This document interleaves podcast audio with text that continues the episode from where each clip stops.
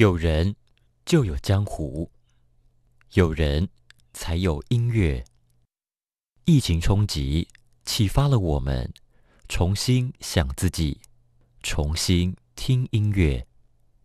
这里是江湖音乐厅第二季，Music People Pandemic。主持人黄立翔在江湖音乐厅与你同行。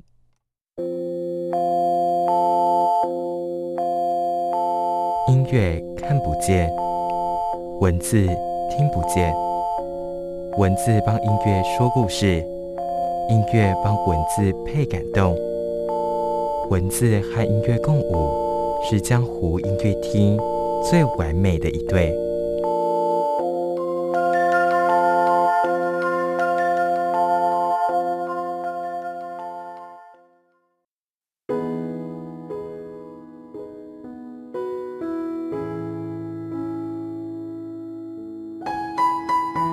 的听众朋友们，大家都好吗？这里是江湖音乐厅 Music People Pandemic，我是主持人立翔。今天来到了我们江湖音乐书房的单元。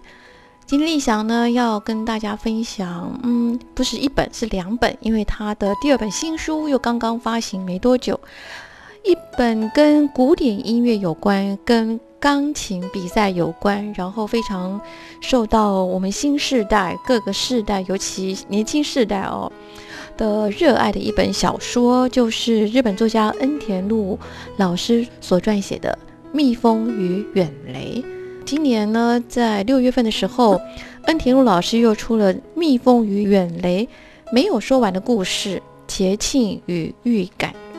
立翔今天要请到非常一位特别的来宾，他其实就是当初在几年前第一个跟我介绍这本小说，就说哦，立翔一定要看这本小说。那一位最最最最初的读者，一个核心读者，也是立想一个音乐圈那个朋友，由他来跟大家来共同来分享这部小说《蜜蜂与远雷》，实在是再合适不过了。今天这位 Lilian 叶小姐呢，她其实虽然不是音乐系科班出身，可是她过往的工作经历当中，其实她主办过非常多场的音乐会，然后他自身呢也曾经在台下目睹过好几次的音乐比赛，加上他是个热爱热爱文学的文艺青年哦，所以今天由 Lilian 叶小姐来跟我们分享《蜜蜂与人》，实在是我们非常大的幸福。Hello，Lilian，你好。嗨，你好，立翔。你还记不记得当初你介绍我们好像是在喝下午茶，还是你突然跟我说：“哦，你知不知道有本小说叫《蜜蜂与远雷》？”然后我一愣住了，然后你就说：“哦，你就从你的书房那边拿出这本小说给我看了一下。”你还记不记得这一段？呃，应该是我们在喝酒的时候，我们喝很少一起喝茶。好了好了，喝酒的时候，sorry，喝酒的时候，我们还是有喝茶，很少部分也是，但我们大多时候立想都是跟丽丽喝酒聊天哈。OK，好，喝酒的时候呀，你当时是怎么发现这本小说的？呃，这本小说是一一位留发的朋友，嗯哼，他告诉我说他要写一本小说，就是有关于他。在法国留学的一些爱情故事，然后他告诉我有这本书，他说很好，因为我喜欢音乐嘛，所以他介绍我这本书。那你这个留发的朋友，他也是学音乐的吗？哦，不是，不是，他是个企业界人士。OK，他想要写一个他自己在留发时候的爱情小说，然后但是同时跟你推荐这本《蜜蜂与远雷》。对对对，但她是一个热爱文学、艺术跟音乐的女生。哦，OK OK，那你自己本身真的，其实你跟音乐有太多错综复杂的关系跟缘分，好的坏都有很多，太错综复杂了。那你一个旁观者，一个一个小说的读者，你来看这本《蜜蜂与远雷》，你还记得你当时第一次看完之后的那个感受吗？其实哦，嗯，很多人。说这本小说是畅销小说，嗯哼，但它其实并不通俗，因为你如果对古典音乐没有一点背景、一点训练的话，嗯哼，读起来很累。那个感觉应该就是说，这是一部很折磨人的小说。OK，是。可是就是像像是一场那种传统的按摩，如果你可以忍受过程中的折腾，嗯，那你就可以领略到按摩之后全身的舒畅。Oh my god，丽丽，你的描述实在太有意思了。所以，嗯。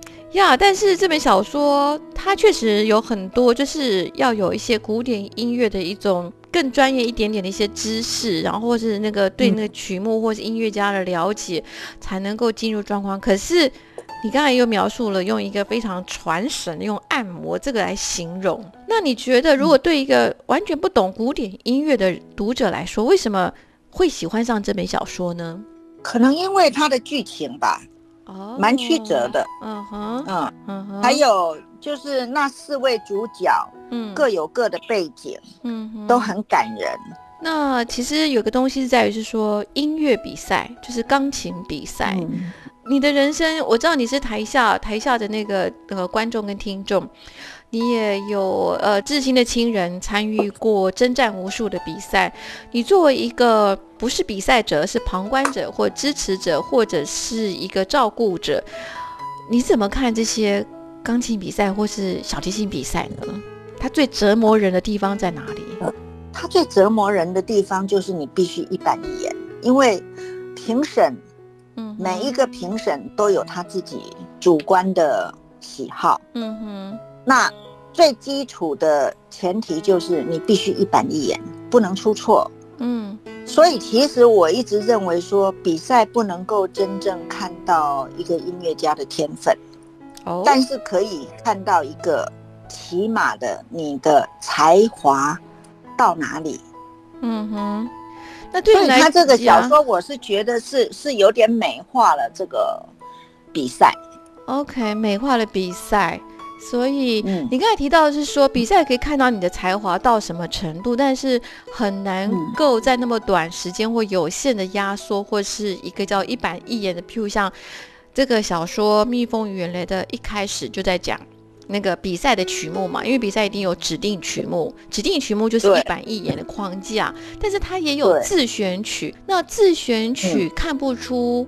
或者听不出一个参赛者的天分吗？就你一个长期的观察，呃，这跟评审有很大的关系。像这四位主角当中有一个少年叫陈，呀，灰尘的陈，哈，对呀，他是由那个钢琴之神所推荐的，是是，一个钢琴家推荐的。那他就是非常的放荡不羁，他的音乐，但他最后有被认同。是一开始大家都替他捏把冷汗，对不对？对，是他是真正的天才。是，其实这个小说的书名就是这个四位主角当中这一位就是陈，他的全名叫风，我们台湾是翻成风间陈。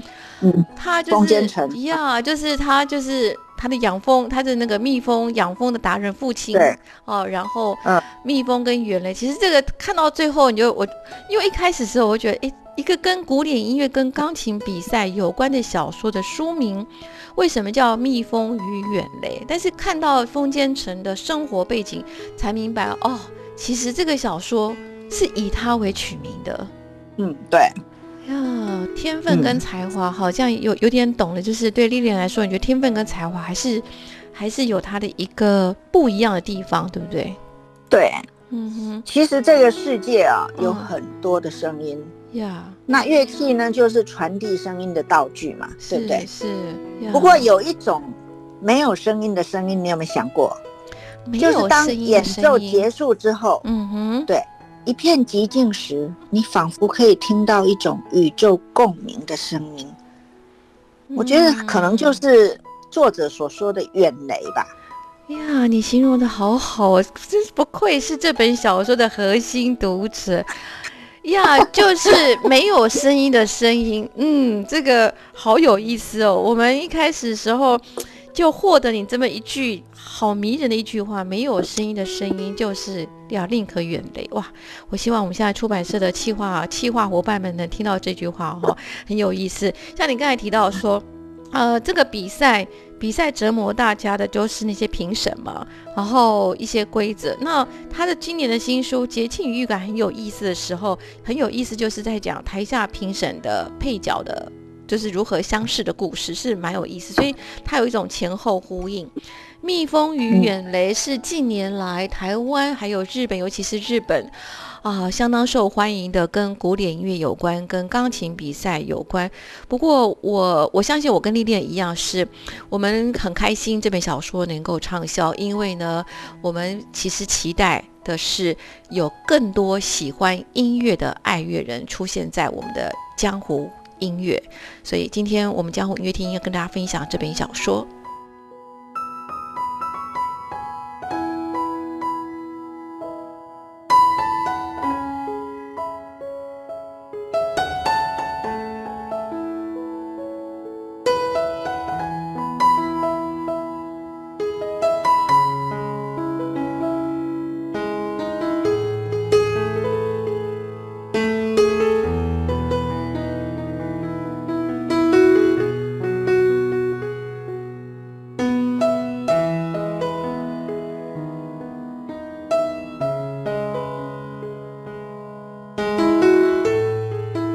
亲爱的听众朋友们，这里是江湖音乐厅。我们已经在江湖音乐的书房当中，要跟 Lilian 叶小姐一个这本小说《蜜蜂与远雷》的核心读者，她同时其实也是音乐圈的友人。呃，她有多重的身份，她也是。音乐比赛的支持者跟照顾者，他其实目睹了很多现场的真实的状况，所以由他来跟我们聊这本小说，其实真的是非常难得。因为就是刚才丽丽你有提到说，你觉得这本小说将比赛美化了，要怎么说呢？美化了这个比赛？诶，因为一般人他们注意到的是，哦，谁在这个比赛当中脱颖而出？嗯哼。但一般人并不知道，有一些遗珠之憾，其实在这些遗珠里面才有真正的天才。嗯哼，那这位作者呢？我觉得他就是类似书中角色的调音师。哦，那他将每一个角色的特点，嗯，跟音乐的分析啊，他做的非常准确、透彻。是。而且让音乐能够表现在文字上，这这一点是让我非常折服的。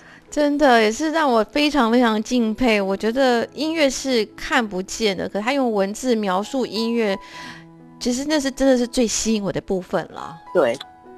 那讲比赛，因为嗯，就是我我们也曾经是古典音乐圈的来说，其实那时候第二次在看这个《蜜蜂与远雷》的时候，我觉得说他描述的那些比赛已经是。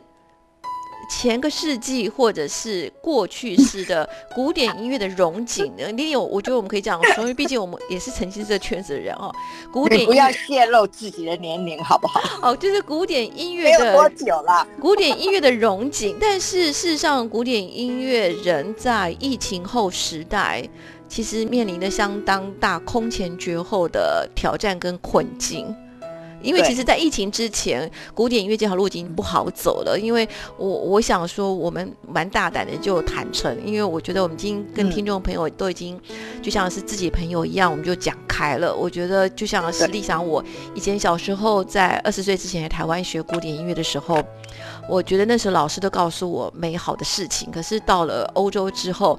呃，一则一则的真实，就发现说，以前曾经老师讲东西好像是一个谎言。其实，世界根本不是我们想象的那样，就是大家都是一种集体的一些啊迷思，或是这样说好的善意的谎言，就是鼓励我们。但是事实上，譬如像说，我根本不是。走这条路的这个料，可是当时可能因为功课 OK，然后考试数科考试也 OK，就要上去了，然后蒙上了很多美好的想象，结果一到了维也纳，一到了德国，就一则一则就像剥洋葱一样，看见了真实的世界。不过呢，呃，音乐仍然是我们的好朋友，就是说，我们今天跟大家分享这本小说，就是我们还是希望这本小说的畅销，还有它最新出的《节庆与预感》。其实我更推荐。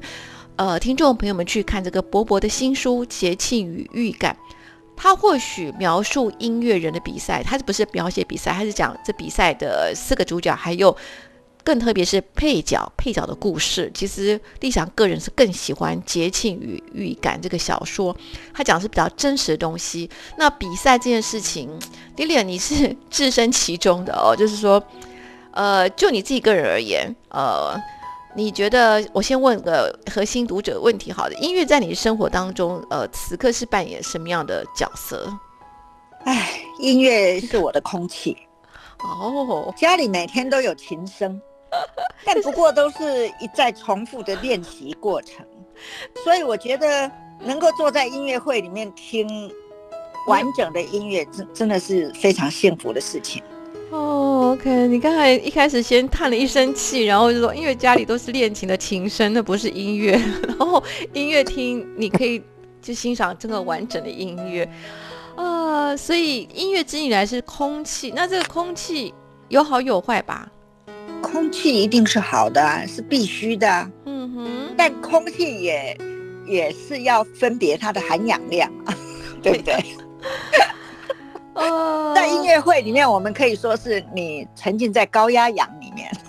哦，你这样形容好有意思哦。OK，就是我们还是非常的推荐，然后鼓励听众朋友们多去听音乐会。你希望是这样子吧？对吧？那当然。不然这些音乐家要靠什么吃饭了？难道吃空气吗？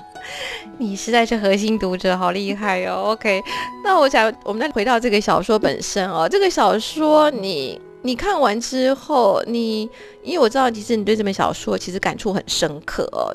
你觉得它是一个美化的比赛？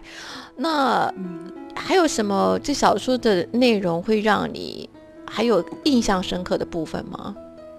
这本小说它在。人物以及人物背景，跟各自音乐的特色描绘上，我觉得真的做到非常非常的细腻。嗯哼，可以说是细腻到像法师一样。哦，是比较适合有耐性，或者是想要培养耐性。而且喜欢钻研音乐的读者，嗯，我一开始我就说这是一部很折磨人的小说，就像是一场传统的按摩，嗯哼，呀，你必须要忍受他用文字来描述音乐，然后你又能够去理解他所描述的文字里面的音乐，嗯，这不是一容易的事情呐。呀，一般的读者，我在想他们看的就是剧情，呀。剧情非常的动人哦，就是曲折多变的剧情非常动人。我想问一下，好奇问一下 T 莲，这四位主角就是风间城这位天才少年，就是其实这个书名就是因他而取的。然后另外那位天才少女就是龙船雅叶，然后还有就是说那种人生胜利组的马萨尔，还有就是呃。他说：“二十八高龄在参加比赛的平凡上班族高岛明石，这四个主角哪一个主角你最有感觉？就是跟你最有共鸣？”哦，我我最喜欢的是明石，二十八岁，因为你知道，二十八岁对一个学音乐的人来说，其实是个老人啊。你这样讲好残酷哦，老人。OK。那一个在他是在乐器店上班的年轻人，是，而且二十八岁他已经有妻子儿女，他有家庭了，对，对。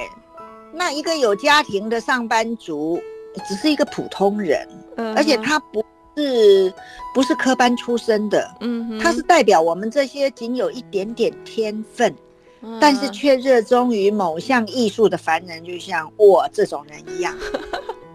但但他能够在平凡中有不平凡的追梦过程。呀，是是是，对我觉得真的是有梦最美，所以他能够去坚持，虽然他没有那么充分的天分哈，可是他算是有才华的，就是像我们这些有一点点才华，嗯，然后却没有办法完全的认识自己，而去热衷于某项艺术的凡人，嗯哼。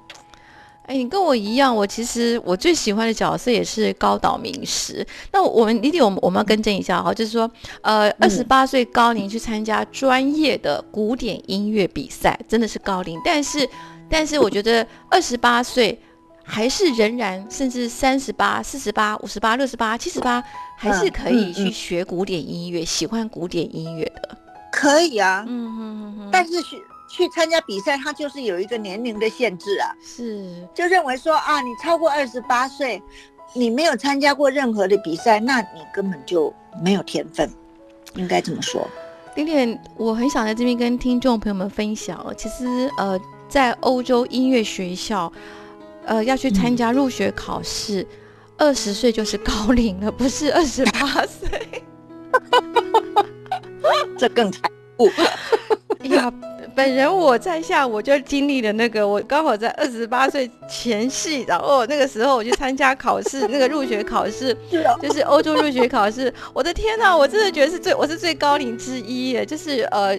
真的就是其他都是有小我十岁，因为就是我想古典音乐圈朋友知道，就是欧洲的一些包括欧美的一些古典音乐学院，它它其实在入学考试，它没有那个年龄没有最低的限制，但是它有最高的限制。它最高限制呢，它没有明说，它没有写在说入学考试的说明上，所以可是它是一个默契，它不能写，它是个默契。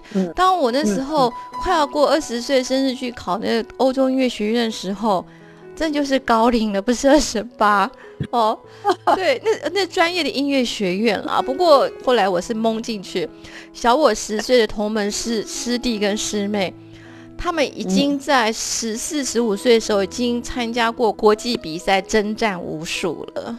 哦。呀，因为东方人二十八岁看起来没有西方人二十八岁的操劳，可是没有用，那个护照上面的数字是没办法，就入学考是要看护照的。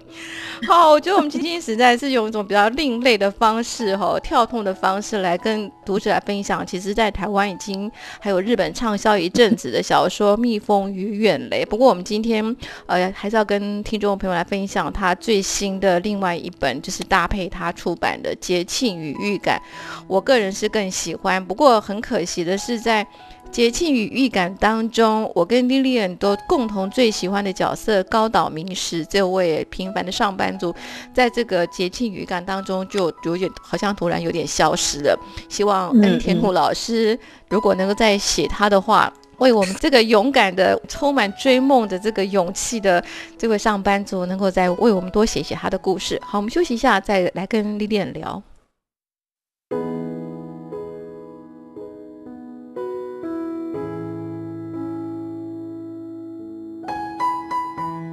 亲爱的听众朋友们，这里是江湖音乐厅。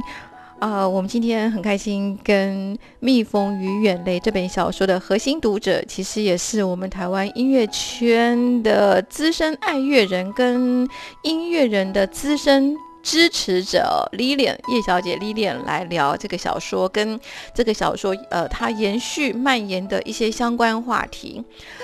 历练这本小说，呃，我是同意你说这本小说其实将钢琴比赛就是音古典音乐比赛它美化了。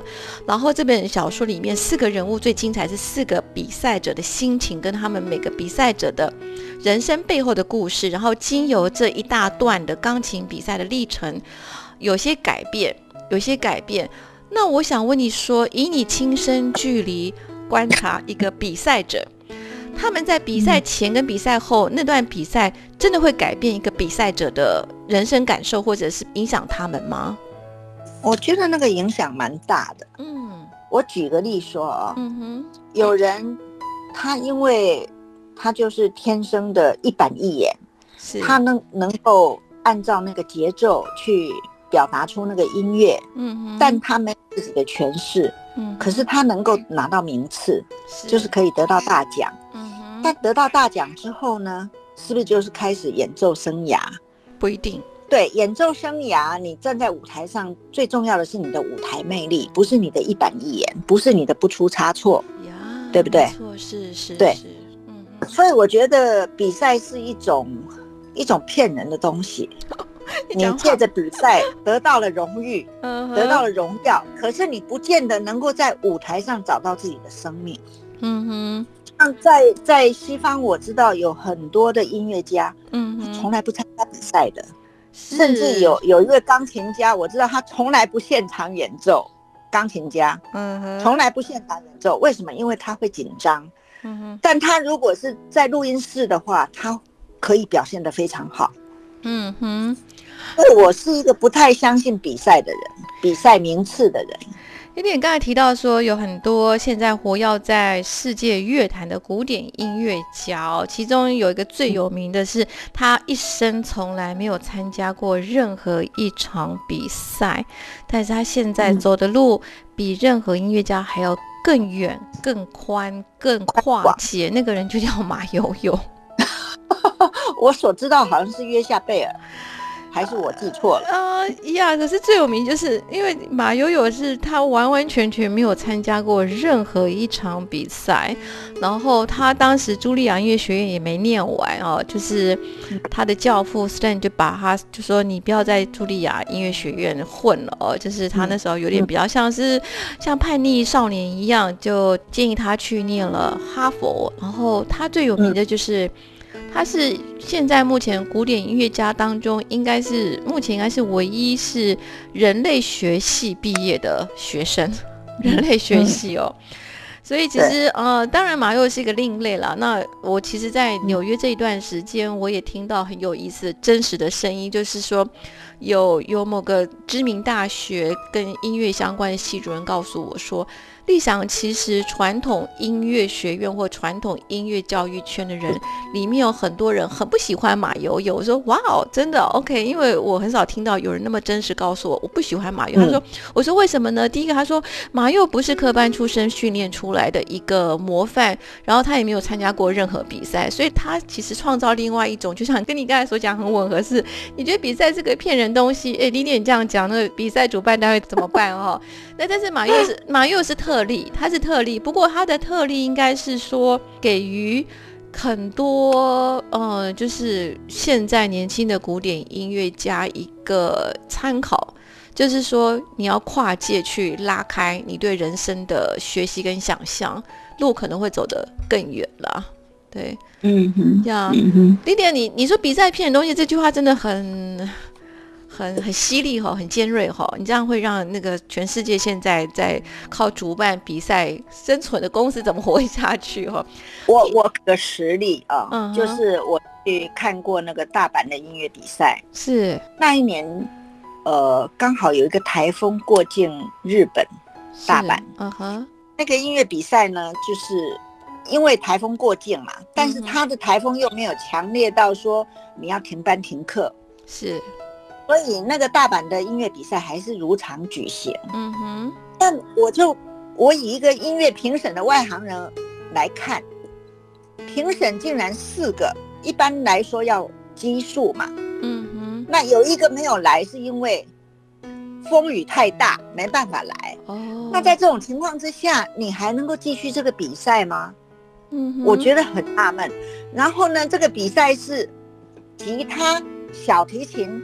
钢琴、小喇叭全部在一起，我想这，天哪！这些评审他们什么都懂吗？嗯哼，这些乐器，嗯哼，什么都懂吗？嗯哼，他没有分类，哎，他就是这样，这鱼贯的上台，吉他之后是小提琴，小提琴之后是钢琴，蛮妙的。我不晓这些评审是怎么是怎么安排的。嗯哼，嗯，那你觉得？但这个这个比赛还算蛮有名的哦，是大阪的音乐。对，嗯嗯，有些比赛我我真的觉得是骗人的啦，骗什么呢？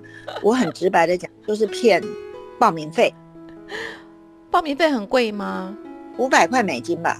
哦，OK，还有出差，就是对，就就是那个住宿，然后那些对，可是也不容易，因为。五百块报名费，然后等于说他的主要收入，因为他其实很多的钢琴比赛只是，呃，有赞助，尤其像这个蜜蜂远雷的一些钢琴比赛，其实都是像，比如像说乐器的品牌，乐器的品牌是最重要的，因为乐器品牌就是最直接的一个赞助比赛，任何古典音乐比赛的一个主要单位啊，因为，呃，当然就是比赛一定要乐器嘛，哦，所以你觉得比赛是骗人东西？那好，那你觉得？那那不能这样讲。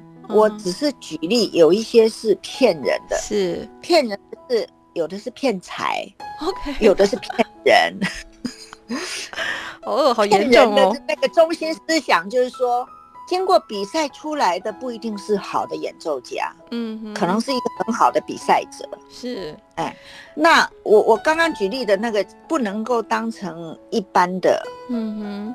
一般的说法，因为有的比赛很好，他根本就不要报名费，而且他还会提供你食宿，嗯，就是说他会帮你介绍当地的家庭，哦，就寄宿家庭，对，是是，那食宿都没问题了嘛。然后如果你得奖了，嗯，他们会安排你去住什么饭店，嗯哼，像这种比赛就是他就像你刚刚说的是。有赞助单位的，嗯，那有些是没有赞助单位，因为它本身就是没有说服力的，嗯，的的一种比赛，所以它就是用来练财嘛。是是，呀，所以其实听众朋友们，如果那我知道，就是说，如果你们有有朋友、就亲友是。像是学古典音乐的年轻人，然后参加要想要参加世界各国比赛，确实我知道也有以前也有学生告诉我说，有一些比赛确实怪怪的，就是交了报名费，然后就发现说，哎，只要线上演奏就好了，对对对，呃，然后也不晓得到底。到底是一个什么状况？就发现说，好像就是一个像这个活动一样，并不是一个真正比赛，且，呃，也不晓得评审老师到底的背景是什么都没有说。确实是有这样子，不过这也反映说，它就是一个产业的一个，就是音乐古典音乐这个产业的其中一个项目哦。但但是这我们今天这个小说的作者恩田路老师是很厉害，因为就他的背景是，他是一个热爱音乐的人，我们都可以看得出来。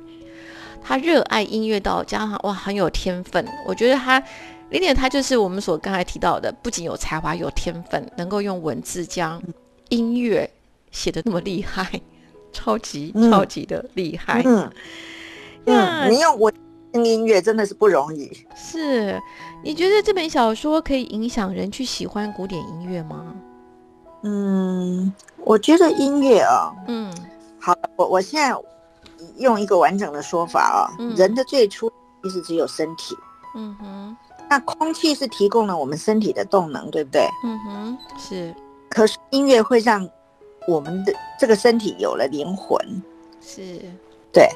所以呢，我觉得读了这本小说之后呢，嗯，能够因为读了这本小说而喜欢古典音乐，嗯，我觉得这个就是它的一个附加价值了。呀，也是一个最好的一个回想哦。毕竟是说，古典音乐在这个我们人类的整个文明发展史上，真的是我们可以讲比较大，就是说上天宇宙赐给我们人类一个很很棒的一个礼物，就是我们当我们在人间的时候，能够去享受到那个古典音乐的好，能够跟你同行。这是一个幸运的事情了，所以，我们今天跟丽丽来分享这个小说。其实，我们最初的初衷跟呃最后的愿望，也其实也都希望能够带给大家，就说分享这个在人间一个美好礼物，这个音乐能够跟你同行。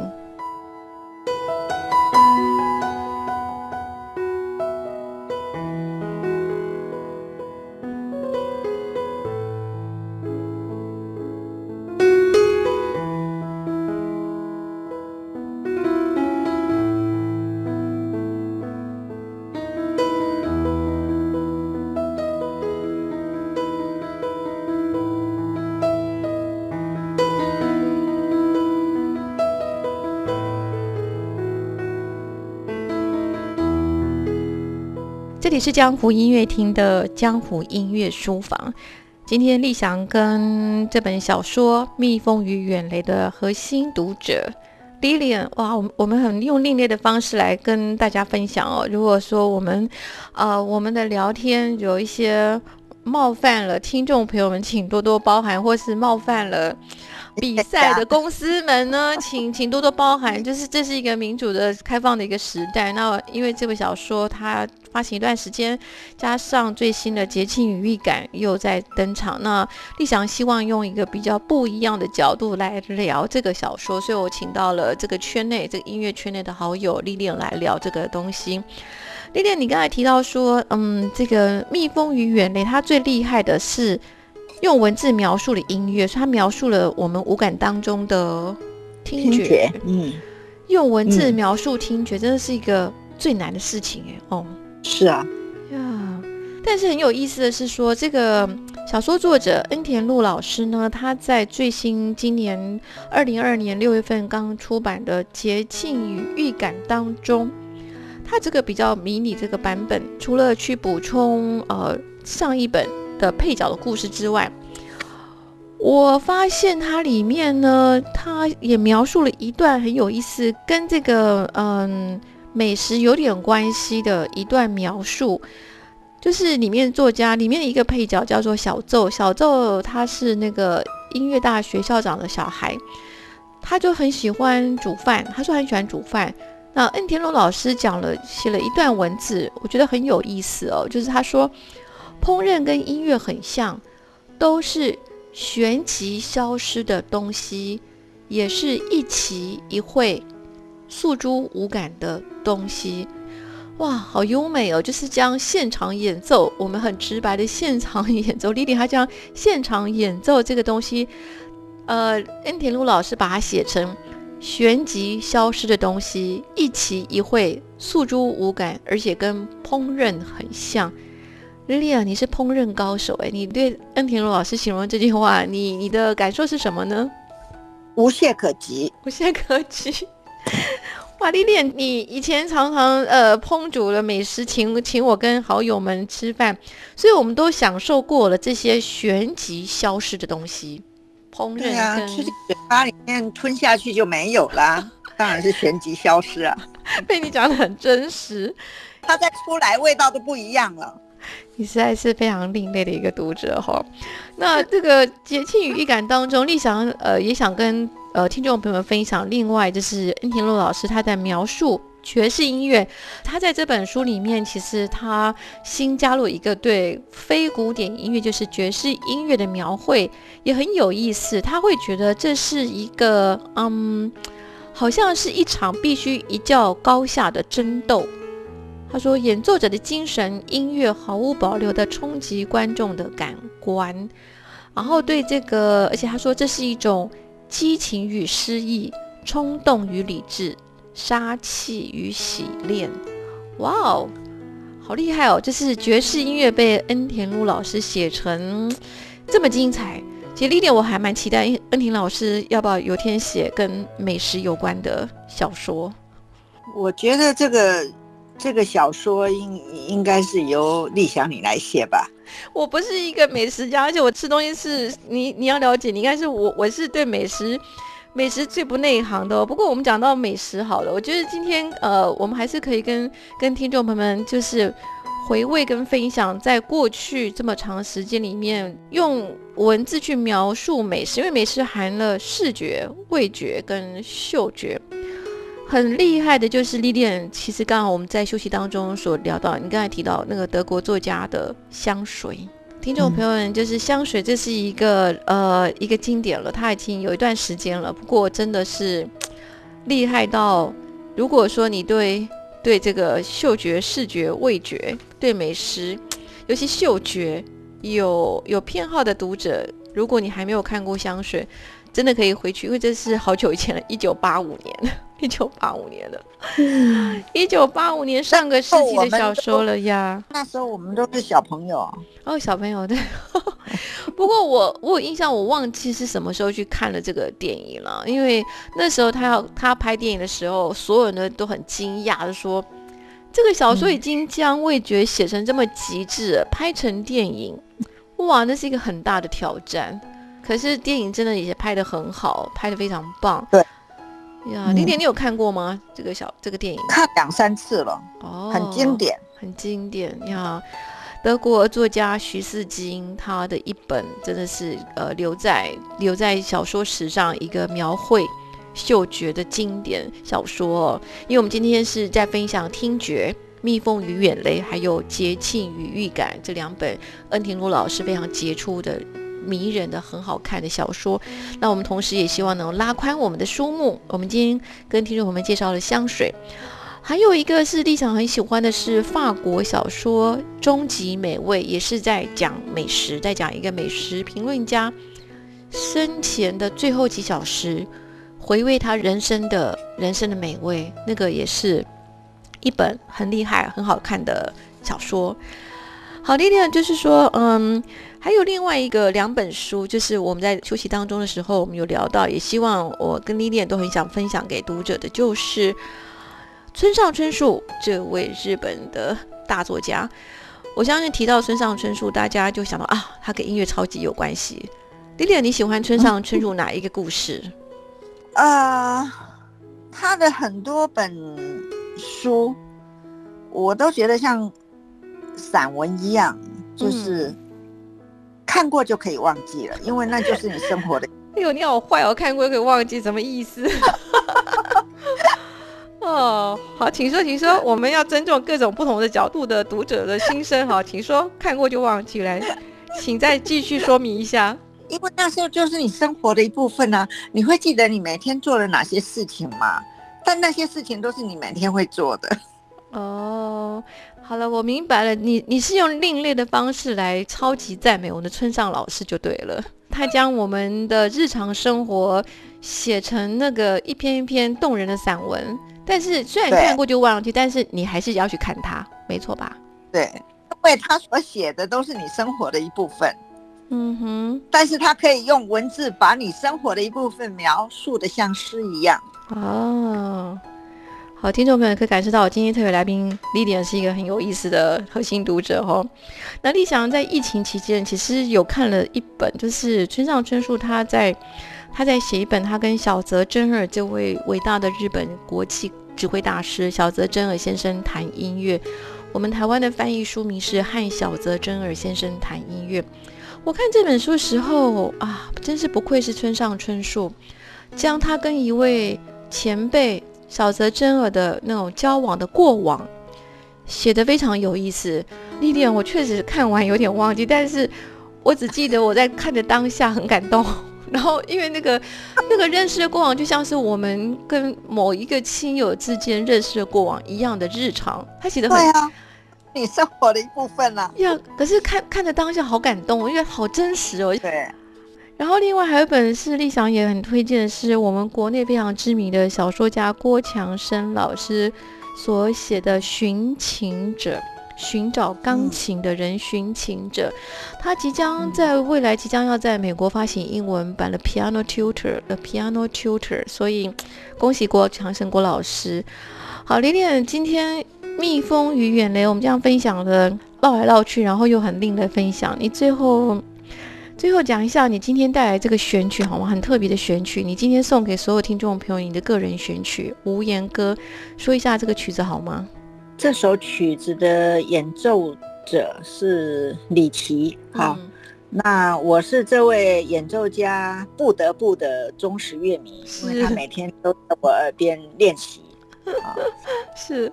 这首曲子对我而言是比较易懂，而且是感伤的。嗯哼，它是拉赫玛尼诺夫的那个钢琴曲改编而成的吉他跟小提琴的演奏曲。嗯哼，那吉他跟小提琴呢，它这两种弦乐器配在一起哦，嗯，就是表达出生命的丰富和感伤啊。嗯哼，而且是恰如其分的比例，就吉他跟小提琴。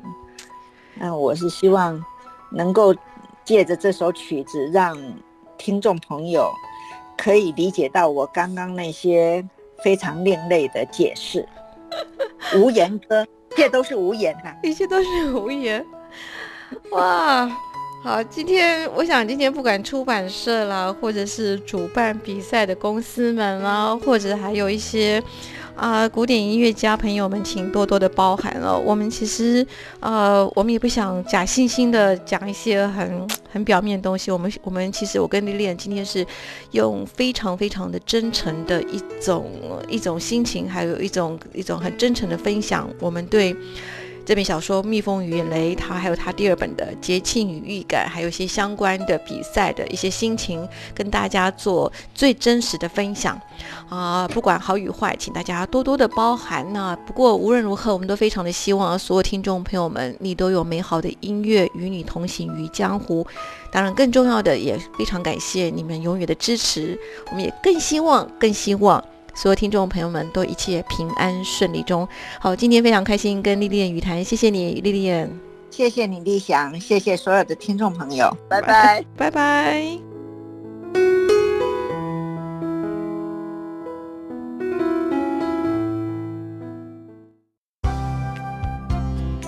本节目由文化部影视及流行音乐产业局指导播出。